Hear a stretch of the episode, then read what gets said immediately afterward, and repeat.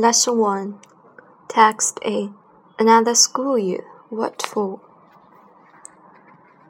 Let me tell you one of the earliest disasters in my career as a teacher. It was January of 1940, and I was fresh out of graduate school, starting my first semester at the University of Kansas City. Part of the student body was a panel pimple, bimbo, with hair on top, who came into my class, sat down, folded his arms, and looked at me as if to say, All right, teach me something. Two weeks later, we started Hamlet. Three weeks later, he came into my office with his hands on his hips. Look, he said. I came here to be a pharmacist. Why do I have to read that stuff? And not having a book of his own to point to, I pointed to mine, which was lying on the desk. New as I was to the faculty, I could have told his this specimen number of things. I could have pointed out that he had enrolled not in the drugstore mechanic school, but in a college, and that at the end of his course he came meant to reach for a school that read Bachelor of Science. It would not read qualified pure grinding technician.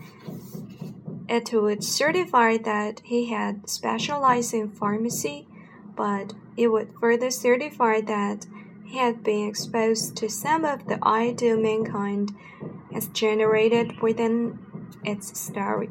That is to say, had not entered a technical training school, but a university, and a university students enroll for both training and education. I could have told him all this, but it was fairly obvious that he was not going to be run long enough for it to matter. Nevertheless, I was young and I had a high sense of duty, and I tried to put it this way. For the rest of your life, I said, your days are going to average out to 24 hours. They will be a little shorter, a little shorter when you're in love, and a little longer when you're out of love but the average will tend to hold. For eight of those hours, more or less, you will but sleep.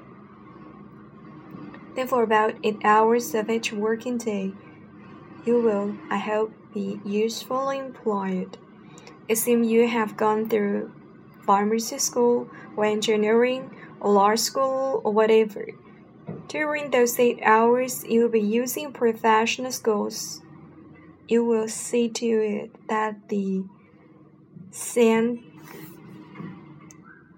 cyanide stays out of the aspirin, that the ball doesn't jump the fence, or that your client doesn't go to the electric chair as a result of your incompetence. These are all useful pursuits.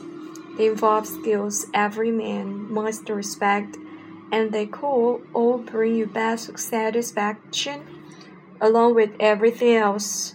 They will probably be what puts food on your table, supports your life, and rears your children.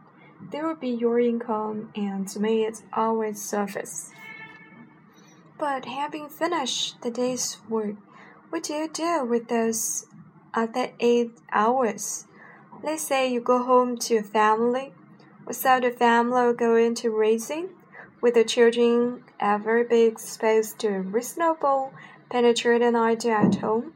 Will you be presiding over a family that maintains some contact with the great democratic intellect? Where there will be a book in the house? Where there will be a painting a reasonable, sensitive man can look at without shouldering? shouldering? Will the kids ever get to hear Bach? That is about what I said. But this particular pastor was not interested. Look, he said. You professors, raise your kids your way. I will take of my own. Me, I'm out to make money. I hope you make a lot of it, I told him, because you're going to be a badly stuck for something to do when you're not signing checks. Forty years later, I'm still teaching, and I'm here to tell you that the business of the college is not only to train you, but to put you in touch with what the best human minds have thought. If you have no time for Shakespeare, the best look at philosophy, for the continuity of the fine arts, for the lessons of man's development we call history, then you have no business being in college.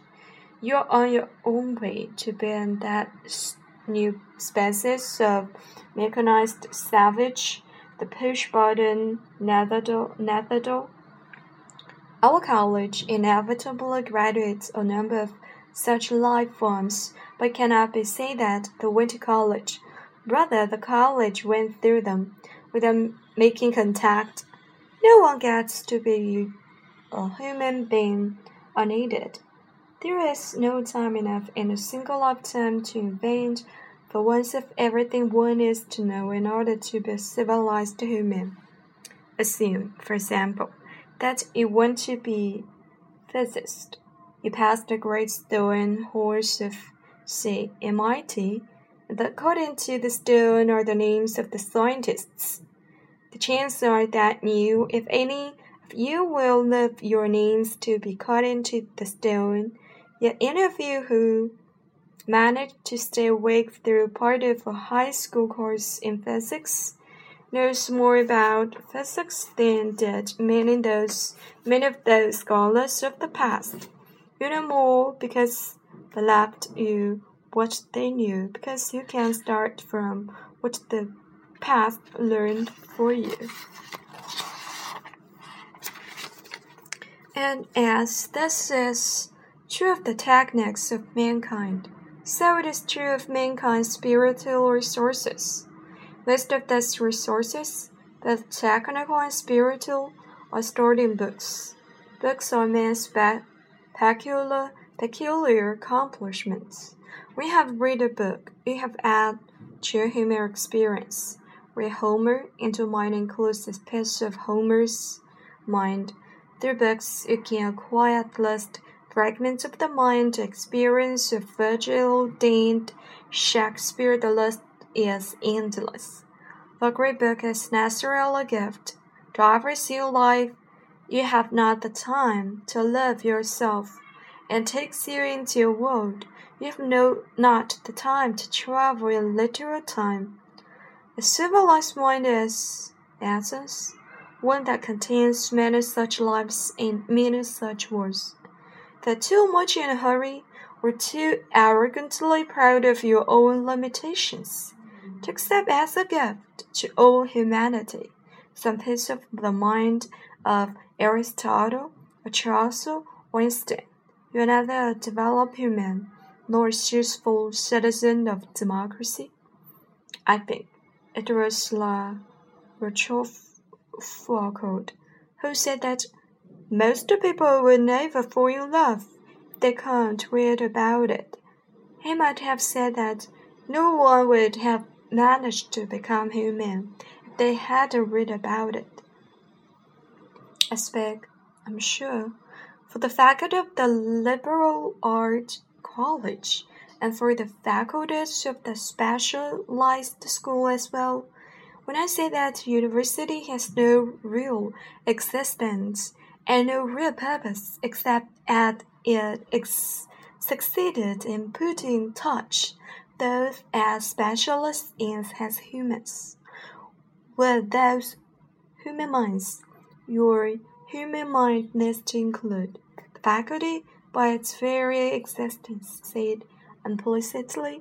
We have been aided by many people, by many books, in our team to make ourselves some sort of storehouse of human beings' experiences. We are here to make available to you as best we can that expertise.